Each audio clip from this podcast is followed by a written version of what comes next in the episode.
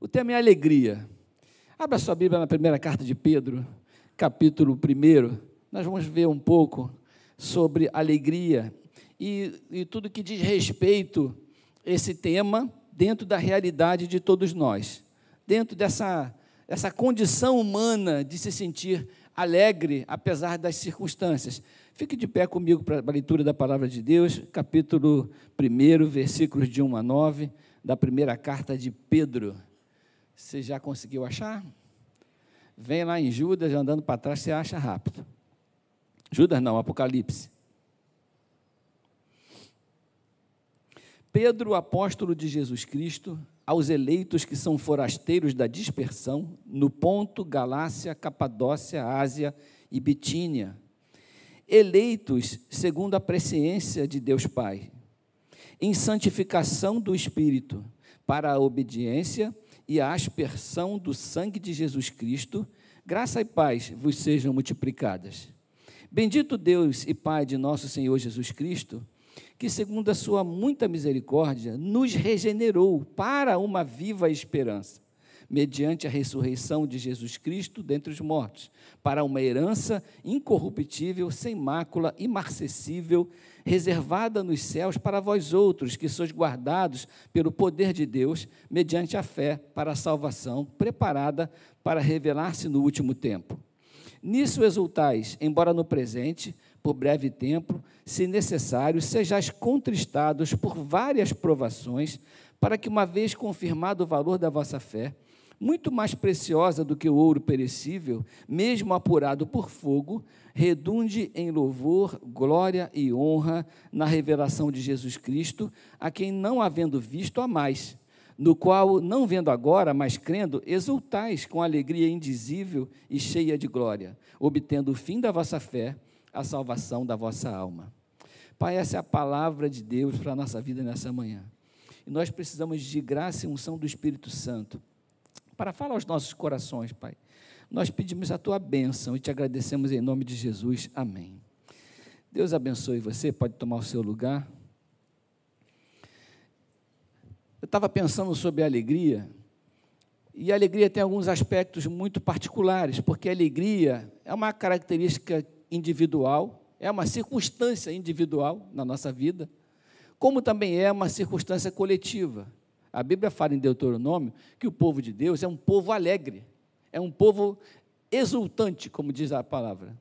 Exultante é um povo que comemora a sua própria alegria, que comemora as suas vitórias, que comemora as suas jornadas e comemora a sua relação com Deus. Nós somos um povo feliz, amém? Não somos? Somos um povo feliz. Embora nós sejamos um povo feliz, individualmente, nós podemos estar passando por momentos tristes, como é o caso, por exemplo, da família do, do, do diácono Paulo Monteiro, que, a quem eu amava demais também, cujos dentes eu já cuidei algumas vezes anteriormente, e era um amigo, foi, ele foi é, presidente de clube de futebol, não é?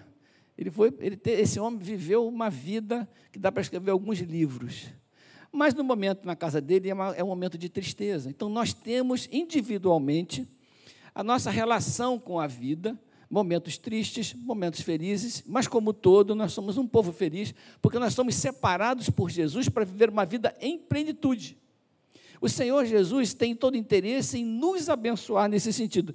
E esse texto é muito rico, porque essa primeira carta de Pedro foi escrita num momento particularmente difícil da história, né? momento em que os cristãos estavam sendo perseguidos. Aquele povo que é vitorioso e que é exultante, porque isso foi dito ao povo que veio lá do, do deserto, lá do Egito, esse povo que veio exultante de lá, nesse momento, está sendo perseguido.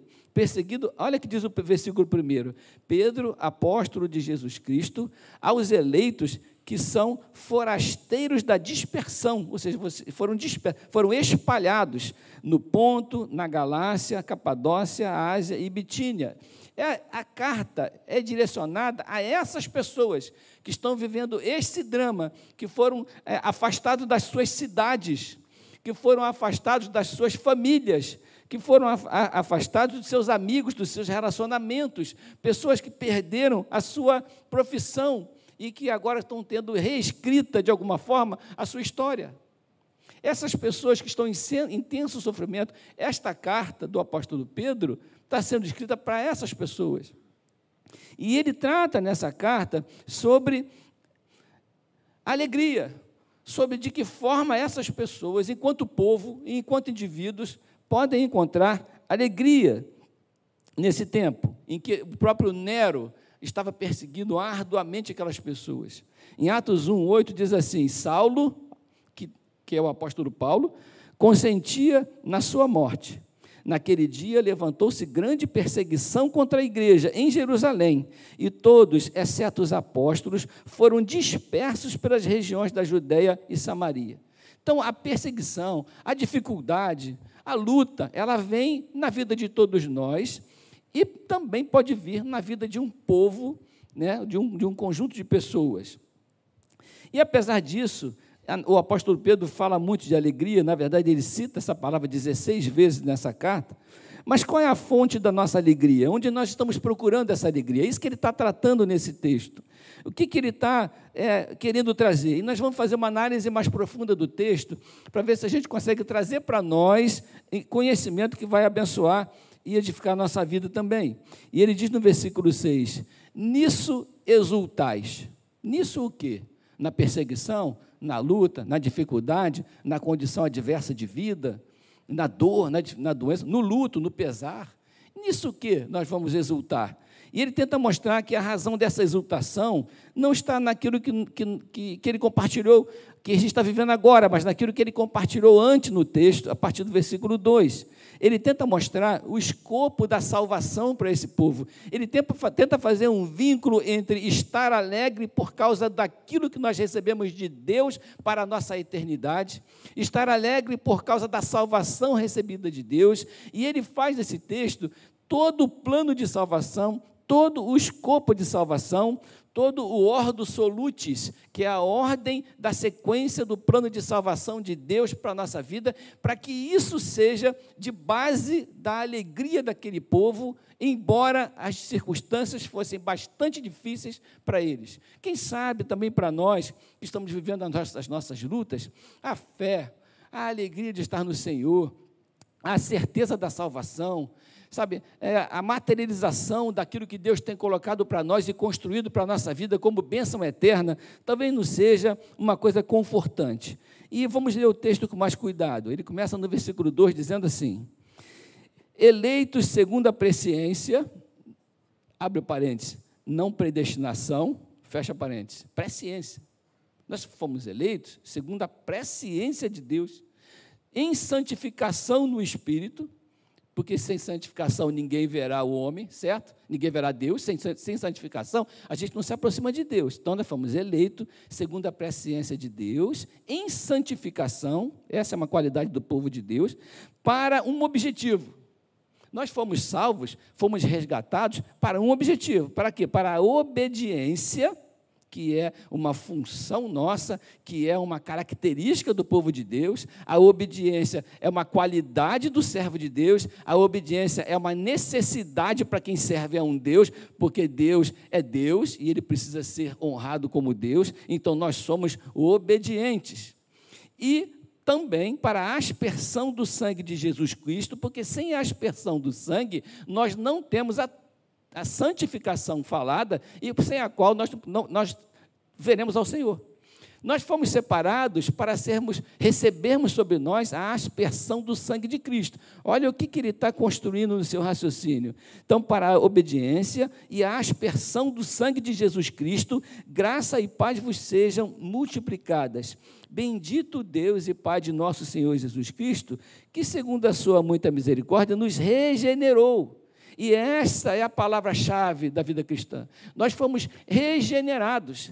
Quem é regenerado foi gerado de novo, porque foi gerado de uma forma, essa forma não agradava a Deus, Deus nos transformou, Deus nos regenerou, nos gerou de novo pela aspersão do sangue de Cristo para uma viva esperança.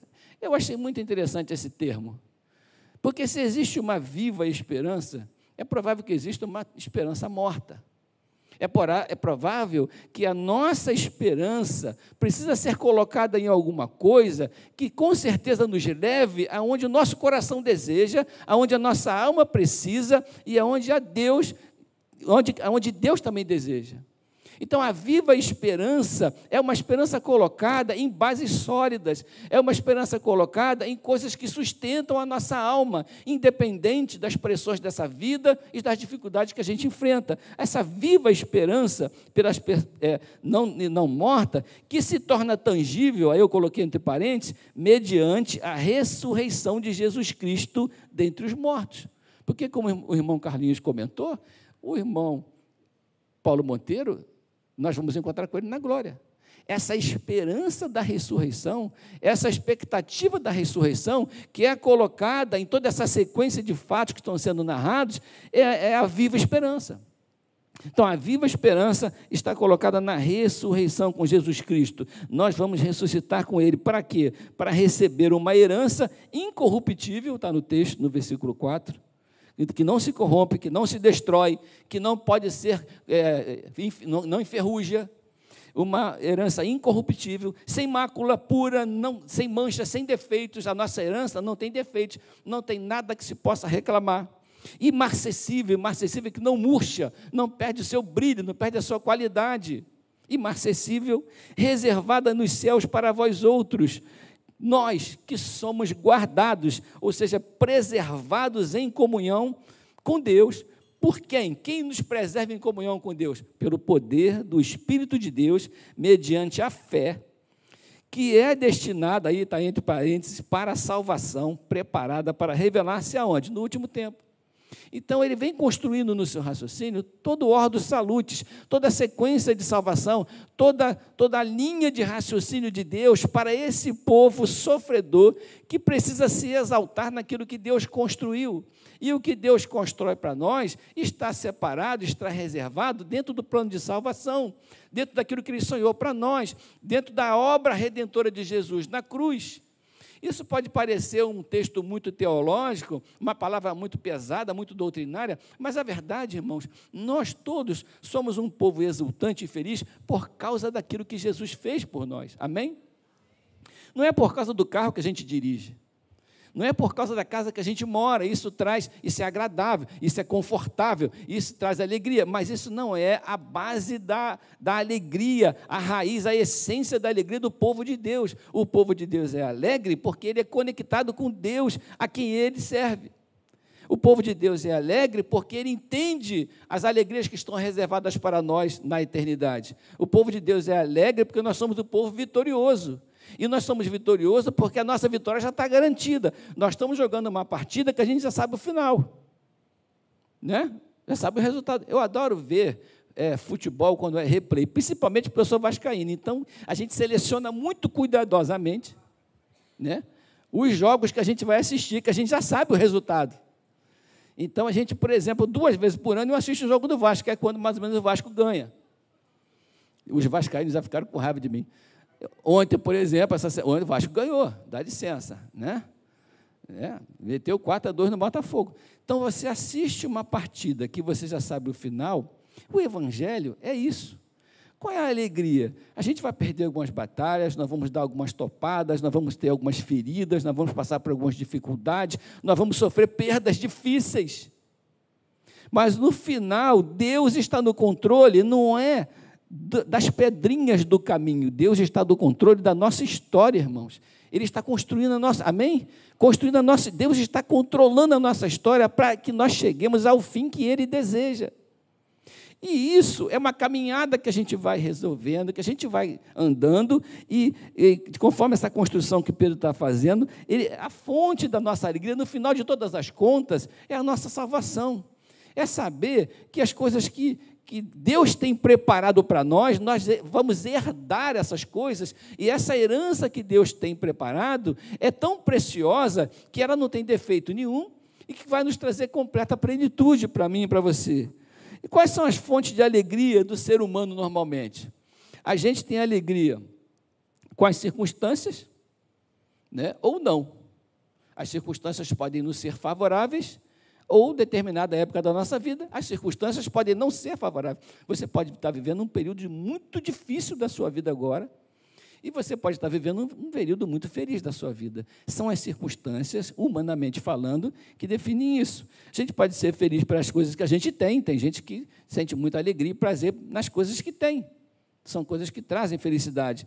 A gente pode ser feliz ou não pelas pessoas que têm ao nosso lado, as pessoas com quem a gente vive, as pessoas que estão no nosso círculo. Isso traz muita alegria para a gente. Isso é lícito, faz parte daquilo que Deus construiu para nós. Mas o que Pedro está falando é que a fonte da alegria verdadeira, aquela que não é destruída, aquela que sustenta a nossa alma, ela não está em coisas, nem em circunstâncias e nem em pessoas. E isso, irmãos, abrindo um parêntese, para nós que estamos aqui, vivendo as nossas lutas, é difícil. Porque a gente pensa assim, não, mas está certo, eu, eu, eu, eu sou feliz porque Deus planejou a minha salvação e eu vou estar em eternidade com Deus. Mas o que está me doendo agora é a, é a, dívida que eu tenho, é a perda que eu tive, é a enfermidade que eu estou vivendo, não é verdade? Por isso que Deus traz um pouco do céu para hoje. É por isso que é por isso que a gente ora aqui, porque a gente sabe que Deus derrama sobre nós as bênçãos sem medidas, porque Ele sabe que nós agora já precisamos de um pouco de céu na nossa vida. Amém, irmãos? A Débora que gosta de orar dizendo que Deus, se ela vai andar em rua de ouro lá no céu, que é para Deus, quando for varrer, jogar uma poeirinha na nossa vida hoje. Senhor, quando o Senhor varrer a nossa rua de ouro onde está construída a minha casa, joga uma poeirinha em cima de nós aqui, nós estamos precisando de um pouquinho de dinheiro. A gente ora, que a gente tem as nossas necessidades. E é claro que Deus entende isso. É claro que Jesus multiplicou pães. É claro que Jesus curou enfermos. É claro que Jesus é, recebeu crianças. É claro que Jesus mostrou o lado humano de Deus entre nós. Porque isso faz parte dessa construção de céu. Isso faz parte dessa construção de eternidade. Isso faz parte do cuidado de Deus com seus filhos. E nós somos seus filhos. A gente cuida dos nossos filhos. Eu estou fazendo uma viagem com a intenção de, de acariciar o coração da minha filha, que está distante. Né? Eu queria acariciar o meu também, mas eu não tenho dinheiro para isso, então eu acaricio o dela. Vou lá, abraço ela, ela falou que vai ficar é, sentada e abraçada comigo os 18 dias. Eu falei, estou lascado, mas é, é, vai ser bênção. Porque nós precisamos transferir amor, nós precisamos transferir alegria, porque a, a, presença de Deus entre nós, irmãos, tem exatamente esse sentido de transferir a alegria do porvir para cá. Apesar da dor, da dificuldade, eu sempre gosto de ressaltar de tudo isso. Eu sei que você está sofrendo, está vivendo um drama, né? muita gente aqui, mas Deus é contigo, amém? E outra coisa, Deus sabe da sua dor. Ele sabe do seu sofrimento. Eu acho interessante demais quando Jesus chegou para acudir a família de Lázaro. Ele chegou, eu não consigo entender muito bem isso. Ele chegou na família de Lázaro, Lázaro estava morto, ele sabia que ia ressuscitar Lázaro, não sabia? Mas ele chorou. Porque se sou eu, bobo do jeito que eu sou, já ia chegar acabando com a tristeza. Vamos parar com esse choro aí, vamos, é, vamos parar com esse negócio aí, eu não tenho, está chorando porque é minha filha, não sei o que lá, vamos lá, vamos ressuscitar o homem, vamos lá buscar o homem. A gente ia fazer isso. Mas Jesus fez questão de mostrar para Maria, antes de ressuscitar Lázaro, que ele se importava com o sofrimento dela. Quando Jesus chorou, ele estava dando uma mensagem para nós: Eu sinto a sua dor, eu percebo o seu sofrimento, eu sei o que você está passando, porque se tirar Isaías 53, a gente vai ver que tudo que a gente pensa que já passou na vida, Jesus passou mais. Ele veio experimentar todos os sentimentos humanos, todas as dificuldades humanas, justamente para poder ser o consolador. Quando ele foi, ele falou: Eu, eu vou enviar o consolador. Só pode consolar quem, quem conhece o seu coração. Só pode consolar quem está presente e pode dizer: Eu sei o que você está sentindo. Jesus experimentou na cruz o desprezo do próprio Deus, coisa que eu e você não experimentamos. Ele experimentou, porque por causa do nosso pecado, o Senhor, Deus virou as costas para Jesus na hora da morte, porque ele estava levando sobre si os nossos pecados. Ele experimentou pela única vez na eternidade toda um momento em que na Trindade Jesus foi desconectado dela. Isso é, isso é complicado. Né? É complicado. Mas pensa bem o que Jesus, por causa disso o sofrimento dele, não é por causa daqueles pregos. Não é por causa da dor da cruz. Está vendo aqui? O sofrimento humano ele é limitado ao que é maior, ao que é transcendente, aquilo que está nos planos de Deus. O que, o que o sofrimento de Jesus estava muito ligado ao, Senhor, Deus meu, Deus meu, por que me desamparaste? Essa separação. Então, o que eu estou querendo trazer nessa manhã é que a gente precisa ter esse sentimento de Jesus na cruz. Esse sentimento de preciosidade pelo fato de Deus estar conosco. Esse sentimento de colocar Deus tão grande na nossa frente, que as coisas que às vezes são, são realmente importantes para nós, elas perdem um pouco em tamanho, porque existem coisas maiores. Deus tem colocado a sua presença, o seu amor, derramado o seu cuidado, resgatado a nossa alma, tratado do nosso coração, cuidado do nosso futuro. Deus tem consolado o nosso coração. Deus foi para a fornalha com os caras lá. Deus está na sua fornalha também. Deus foi para a cova dos leões com Daniel, Deus está na sua cova também. E isso tem que exultar o nosso coração, é isso que Pedro quer dizer. Nisso exultais, nisso vocês precisam se alegrar, não é na coisa boa da vida que ganhou, ou se desesperar na coisa da vida que perdeu. Você precisa se exultar em quem Deus é e no que Ele é para ti. E isso é uma coisa que tem mexido comigo nesses últimos tempos. Porque eu tenho vivido um tempo bom na minha vida, de alegria. A gente passa por esses tempos. Já vivi tempos horríveis na minha vida. Já passei por dores insuportáveis e, e hoje estou vivendo um tempo bom. A minha oração é, Senhor, me ajuda para que o meu coração tenha intimidade contigo, que o Senhor deseja que eu tenha. Que, que essa intimidade, essa fonte, essa, esse enraizamento, essa profundidade, ela sirva para sustentar minha alma nos tempos difíceis que, quem sabe, ainda virão. E a gente não sabe, né? A gente não sabe. Eu tenho quatro filhos. Já tive cinco. Eu não sei se vou, quando eu partir, eu ainda teria os quatro. Não sei. Mas eu sei que Deus está preservando a minha vida e meu coração e cuidando dos meus filhos, e seja lá como for, nós estamos marcando encontro lá no céu, embaixo da árvore da vida. A gente, meu pai está marcando encontro lá no céu, embaixo da árvore da vida. Não sei nem se, se ele falou, olha, eu vou estar tá lá, eu vou chegar antes. Ele acha, né? Vou chegar antes, vou ficar sentado embaixo. Não tenho pressa, você não pressa. Vou ficar sentado embaixo da árvore da vida, batendo um papo lá com os apóstolos. Quando vocês chegarem lá, primeiro vão ver Jesus. Depois vão me procurar. Estou lá embaixo da árvore da vida. Eu não sei, eu não sabia nem que a árvore da vida está no céu, mas ele, ele diz que vai estar. Tá. Então, seja como for, vou perguntar. Tem uma árvore da vida aqui. Não, a árvore da vida está ali, atrás daquele montinho. Então, aquela nuvem, eu vou atrás. Porque nós, eu falei com a minha esposa hoje, será que você vai me achar lá no céu? Me achar que eu diga me reconhecer, tá, irmão? Em nome de Jesus. Eu estarei lá. É. Deus falou assim: eu seria achado de vós, é nesse mesmo sentido. Será que você vai me achar lá, Loura? Ela falou com certeza, ela falou com certeza convicto, fiquei até animado. Entendeu? Fiquei animado porque eu já estava meio abatido. Ela, não, mas não tem pressa, não tem pressa. Então tá bom, a gente está aqui lutando. Mas essa coisa, irmãos, é a fonte da nossa alegria. Você pode achar que o que tem de mais importante na sua vida é o seu problema. Se você ligar para minha mãe e perguntar como é que a senhora está, você não fala mais uma palavra em 40 minutos. Porque ela vai fazer 40 minutos dizendo da cabeça até o pé o que ela está sentindo, e você não vai aguentar. Hein? Mas ela sente mesmo, ela sente mesmo. Só que ela narra tudo detalhadamente e ainda entra em detalhes.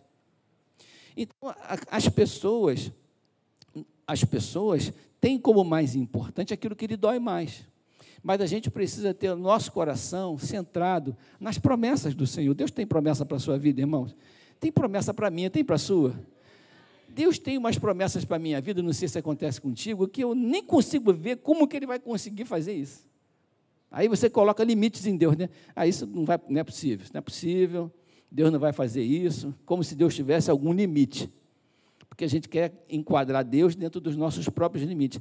Mas Deus tem promessas para a minha vida, Deus tem promessas para a sua vida. E não é porque você merece, é porque Ele é bom, é porque Ele é maravilhoso. É porque Ele quer transmitir alegria, Ele quer que nosso coração se exulte na nossa salvação. E esse é o problema do mundo: as pessoas vivem amarguradas num ambiente de luto, de dor, de escuridão, de trevas, porque não conseguem enxergar a luz. E a nossa luz é aquilo que o Senhor Jesus falou: Eu vou preparar lugar para vocês. Eu estou indo na frente preparar lugar. Quando vocês chegarem lá, chegarem lá, vai ter um lugar preparado, que quem preparou foi eu. Né? Se vocês conhecem a Débora, sabem como é que é a minha casa. Minha casa é toda organizada, irmão. Eu chego em casa, eu não sei nem onde eu piso, que tem uma cerâmica que você pisa segunda, quarta e sexta. E tem uma cerâmica que você pisa terça, quinta e sábado. Que é para não gastar a cerâmica no lugar errado. Então tem que chegar em casa com cuidado, está tudo organizado. Tem planilha. Se a Débora tem planilha para tudo. Segunda é dia de feijão, terça é dia de arroz e tem planilha. Então, é o jeito dela e eu, eu adoro, mas se ela prepara uma coisa tão bacana, você imagina o que Jesus foi preparar para nós. Né? Isso precisa encher o seu coração. Você está feliz por isso, porque o Senhor foi preparar um lugar para você? Eu sei que você está sentindo dor e dificuldade, que a vida tem sido difícil para você, mas leve essa mensagem de alegria no seu coração. Deus está interessado na sua felicidade. Uma vez alguém falou isso para mim, o pastor Davi Silveira falou isso para mim há 20 anos atrás. Xará, ele falou. Deus está interessado na sua felicidade. Fala para esse irmão do lado aí. Deus está interessado na sua felicidade. É o interesse dele é esse. E eu tenho certeza que você vai receber a felicidade em nome de Jesus. Amém, irmãos? Fique de pé comigo em nome de Jesus. Vamos orar.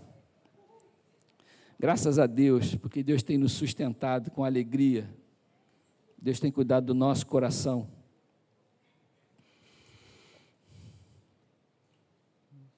Mas é possível que você, como eu, um dia, precisa se desapegar das fontes humanas de alegria e se apegar a essa realidade de Deus. Eu vou fazer um convite porque Deus tem me pedido para fazer todas as vezes um convite para pessoas que estão vivendo os seus dramas, as suas dificuldades, que já experimentaram tudo nessa vida e que perceberam que andar sem Jesus nessa vida não dá certo, só que ele não sabe direito disso. Tem pessoas que estão assim. Eu sei que está errado na minha vida um monte de coisas, eu não sou feliz, eu não sou pleno nem alegre, como o pastor está falando, não sou. A minha vida é uma porcaria, eu estou em depressão absurda, porque eu não vejo saída nenhuma para a minha vida. Você já experimentou tudo que você quer experimentar? O Senhor está falando nessa manhã, fazei prova de mim. Experimenta entregar a sua vida para Jesus. Se você não gostar, você volta, mas entrega a sua vida para Jesus. Tenho certeza que nunca mais você vai conseguir viver longe do Senhor. Tem alguém nessa manhã que ouviu essa mensagem, o Espírito Santo tocou seu coração e você quer fazer essa experiência, entregar sua vida para Jesus, tem alguém? A gente vai orar por você e Deus vai transformar sua vida. A gente não transforma a vida de ninguém, tá, irmão? Deus é que transforma. A igreja Maranata não faz milagre, Deus faz. A gente cuida, tem alguém? A oportunidade está aberta para você entregar sua vida. Tem alguém afastado? Já entregou sua vida a Jesus, mas está afastado. Tem vivido igual o filho pródigo, a caminho daquele chiqueiro lá, tem vivido uma vida difícil. E nessa manhã se lembrou da casa do pai. Tem alguém assim que gostaria de voltar para Jesus? Deus abençoe sua vida então. Se Deus continuar tocando seu coração, no final do culto, vem falar com a gente, que a gente ora por você, tá bom? Levanta a mão de novo os nossos visitantes, assim, os visitantes, todo mundo que levantou a mão mais cedo. Tá vendo aquela moça lá? Ela está esperando você agora. Olha, você pode pegar a sua bolsa, sua Bíblia, sair do seu lugar e acompanhar a Val, que ela está ali com a plaquinha dela. Ela tem uma, uma, uma, Eu só vou encerrar o culto, senão ela vai perder nada. Mas ela tem uma, uma surpresa para você. Então você que é visitante, está lá em cima também, os nossos visitantes, acompanhe a Val, porque ela tem uma surpresa para você. Ela tem lá um momento especial. O pastor Tiago vai estar tá lá também. Graças a Deus. Pai amado, nós queremos te agradecer por esse tempo de culto, de reunião, de, de comunhão, de alegria, Senhor. Pai, nós começamos essa mensagem com uma notícia de uma morte, mas estamos terminando essa mensagem com uma, uma prece de alegria. Porque nós sabemos que, independente de qualquer circunstância dessa vida, a nossa vida está sustentada no teu poder, nas tuas mãos. É o Senhor que nos sustenta, é o Senhor que nos guarda, é o Senhor que nos alimenta nos tempos mais difíceis, Senhor. Pai, em nome de Jesus, nos abençoe nessa manhã. Transforma a nossa vida em, de glória em glória, de fé em fé, numa vida edificada e centrada em Ti. Que nada nessa vida possa nos desviar daquilo que o Senhor tem preparado para nós, da alegria da comunhão, da alegria com o Espírito Santo, da presença de Deus na nossa vida, dessa alegria indizível, dessa alegria, Senhor, que não tem como, como se colocar defeito nela, uma alegria que não murcha, é uma, é uma vitória que a gente tem que ninguém pode tirar de nós, nem a perseguição pode tirar do povo de Deus. A vitória conquistada por Jesus na cruz não pode tirar nem que sejamos mortos, nem que sejamos perseguidos ou presos, nada pode tirar do povo de Deus as vitórias alcançadas por Jesus, porque foi Ele que deu. E ninguém pode tirar, e nós recebemos essa vitória, recebemos em nome do Senhor Jesus. Obrigado por teu carinho, por teu cuidado. Nós te agradecemos em nome de Jesus.